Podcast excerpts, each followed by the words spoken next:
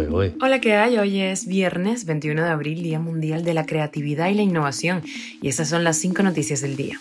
Esto es Cuba a Diario, el podcast de Diario de Cuba con las últimas noticias para los que se van conectando.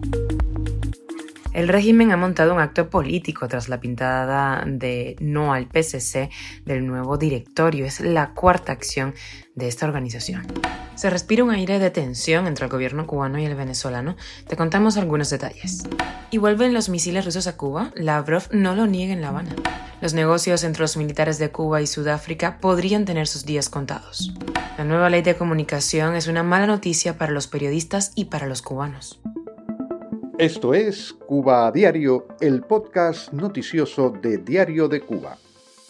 El régimen cubano movilizó a decenas de estudiantes y trabajadores a un acto político frente al edificio de Humboldt 7 en el Vedado, en La Habana, tras la acción realizada en la madrugada del jueves por el nuevo directorio, que dejó escrito no al Partido Comunista Cubano en una enorme pintada en negro en el frente del inmueble.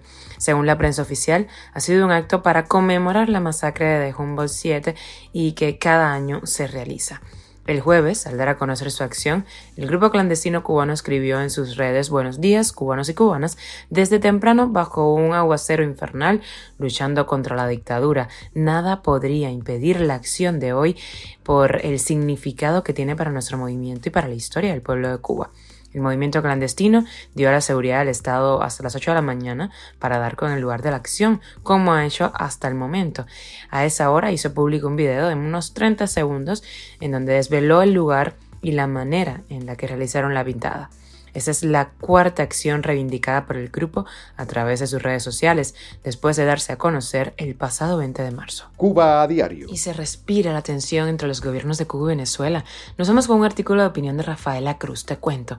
Transcurrió menos de un mes entre la detención de 25 personas en una trama de corrupción dentro de petróleos de Venezuela y que en La Habana apareciera Díaz Canel culpando del déficit de combustible de la isla a países con los que tienen contratos que están atravesando situaciones energéticas complejas y no han podido cumplir con los compromisos contraídos.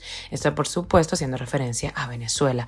Es una de las pocas veces que vemos eh, airear trapos sucios y culpándose públicamente dentro del paraíso revolucionario. Desde el año 2017 no se recupera el, el número la cifra de unos 90.000 barriles por día que hasta ese entonces se mantuvieron eh, enviando ¿no? Venezuela a Cuba. Y bueno, esto con la incapacidad enorme del régimen es la causa fundamental de la actual involución que está viviendo la economía cubana, al punto de que se asemeje al periodo especial. Entonces no sorprende que coincida la crisis de combustible en Cuba con el destape de la corrupción en petróleos de Venezuela. Lo llamativo es como Díaz Canel esta vez airea públicamente el problema. ¿Estamos en camino a una crisis de confianza? Estaremos atentos. Y otra relación con malos, con los malos de la película Cuba y Rusia. El canciller del Kremlin, Sergei Lavrov, no negó durante su visita a Cuba que Rusia tenga planes de instalar una nueva base militar en la isla, como cada vez más se rumorea entre expertos y medios rusos.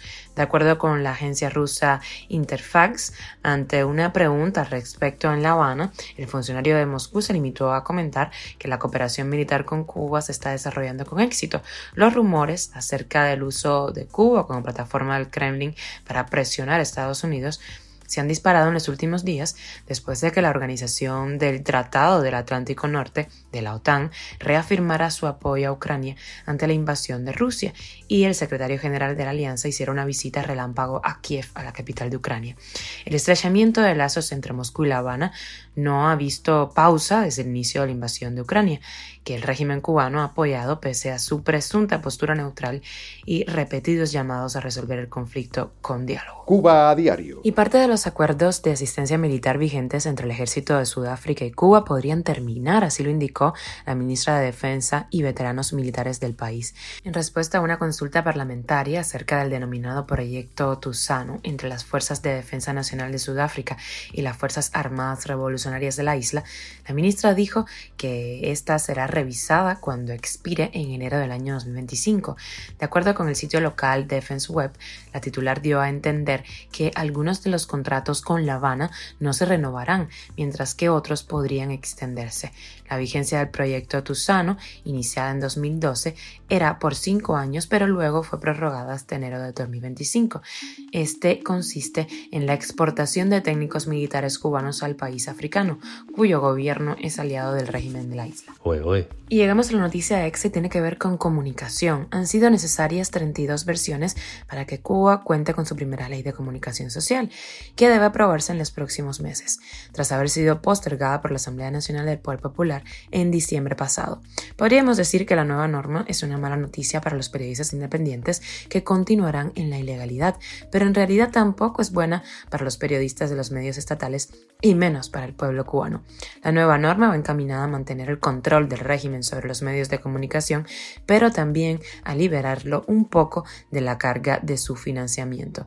Entre los deberes de los periodistas, el artículo 31 señala eh, que deben abstenerse de aceptar contribuciones económicas o cualquier beneficio personal que comprometan su ética y el prestigio del medio que representan. Sin embargo, el anterior les reconoce el derecho a, de realizar obras de colaboración periodística fuera del contenido de trabajo correspondiente a su empleo, de manera que esas obras y los medios de comunicación social que las publiquen no afecten al medio con el cual se vinculan laboralmente ni al país. Por otra parte, este proyecto autoriza la publicidad como otra fuente de financiamiento, una fuente que por cierto también emplean los medios independientes. Esto es Cuba a Diario, el podcast noticioso de Diario de Cuba, dirigido por Wendy Lascano y producido por Raiza Fernández. Muchísimas gracias por estar con nosotros. Si me escuchas hablar bajito, es que ando mala de una muela del juicio. Sin juicio andamos en este podcast. Muchísimas gracias por informarte en Cuba a Diario y recuerda que estamos contigo de lunes a viernes en Apple Podcast Google Podcast, Telegram y síguenos en redes sociales. Yo soy Wendy Lascano y te mando un beso enorme.